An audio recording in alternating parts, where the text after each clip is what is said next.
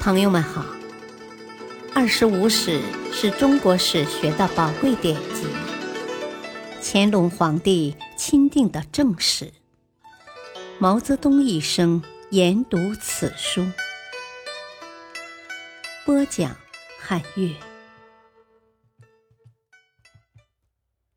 第二部《汉书》传记第十。司马迁、董仲舒，第二集。《史记》原名《太史公书》，又称《太史公记》《太史记》，至东汉末年才直称为《史记》。司马迁意在史期藏之名山，富在京师，以后世圣人君子。汉宣帝时，司马迁外孙杨运把他公之于世，其实已有少量缺篇，为后人楚少孙等补足。《史记》是中国史学上第一部纪传体通史，开创了纪传体通史的恢宏先河。《史记》有本纪十二，列传七十。此外，还有世家三十、表十、书八，共一百三十篇，五十二万五千六百字，记载了从黄帝至汉武帝约三千年间史事。本纪是全书的总纲，以编年为体，记载历代帝王的世系，年代久远的以朝代为主。年代稍近的，以帝王或实际当权者为主。本纪实质上是全国编年大事记，起提纲挈领的作用。世家亦以编年为体，记述王侯封国、开国功臣和有特殊地位、特殊影响的人物。其事或许并非牵涉全国。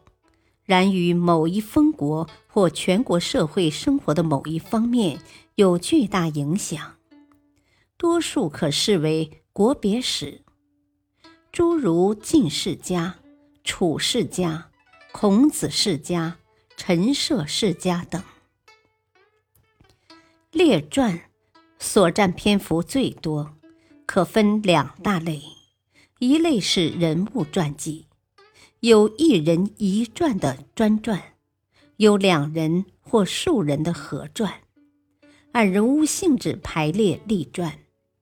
所记人物范围极广，涉及贵族、官僚、政治家、经济家、军事家、哲学家、文学家、经学家、侧室、隐士、说客、刺客、游侠。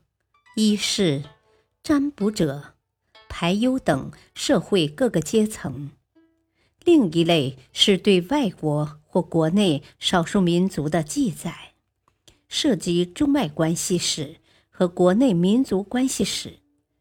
前一类列传有伯夷列传、孙子吴起列传、刺客列传、儒林列传等；后一类有匈奴列传。南越列传、西南夷列传、朝鲜列传等列传对本纪起了充实和具体化的作用。表以谱列帝王、诸侯、贵族、将相、大臣的世系、爵位和简要政绩，以年代远近、史事繁简而别为世表、年表。月表，今人观之，也可分为大事表和人物表两类。诸如三代世表、十二诸侯年表、高祖功臣侯者年表、汉兴以来将相名臣年表等。表的作用是形象、直观，便于观览，可补本纪、世家。列传之不足，又可省去不少文字，使记载免于凡尘。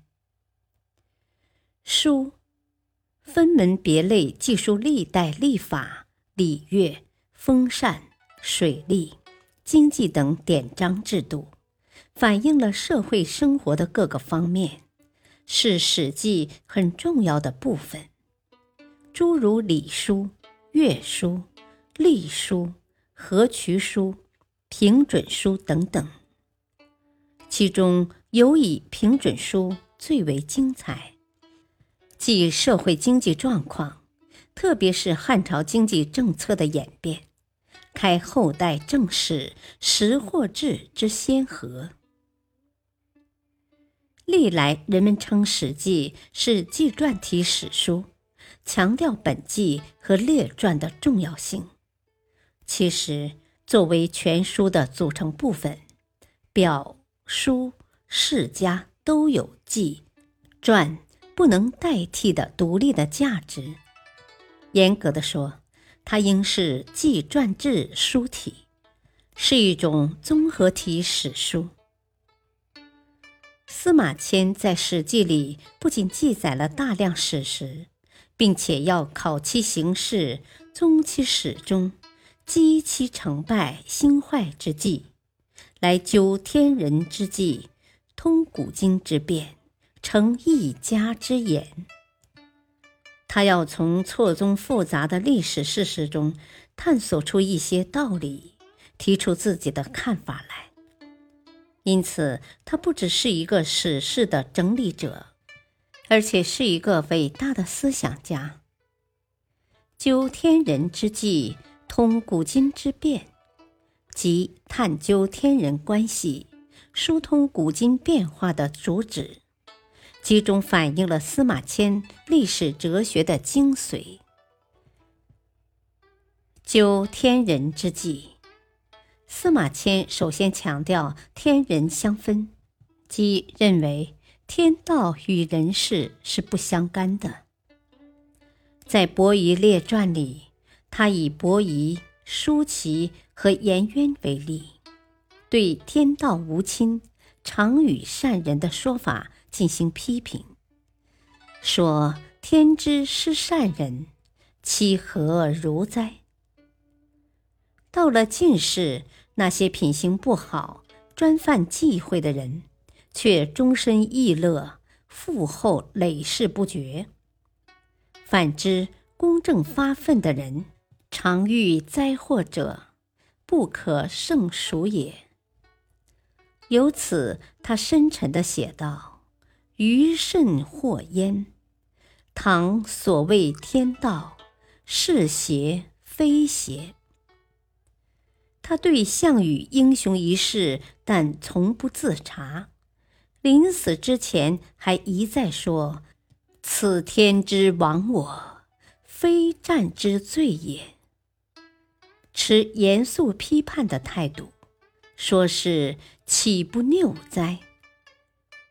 他对汉武帝大肆挥霍、搞封禅、祭祀、祈求神仙的活动予以深刻的揭露，认为这种活动毒害了社会风气，然七孝可毒矣，予以强烈的讽刺。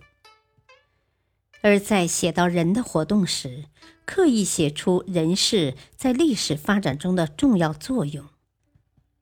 他在《太史公自序》里说：“三十世家是要写出服服古公之臣的忠信行道，以奉主上；七十列传是要写出那些服役防唐、不令己失时、立功名于天下的人们的活动。”这在中国史学发展上。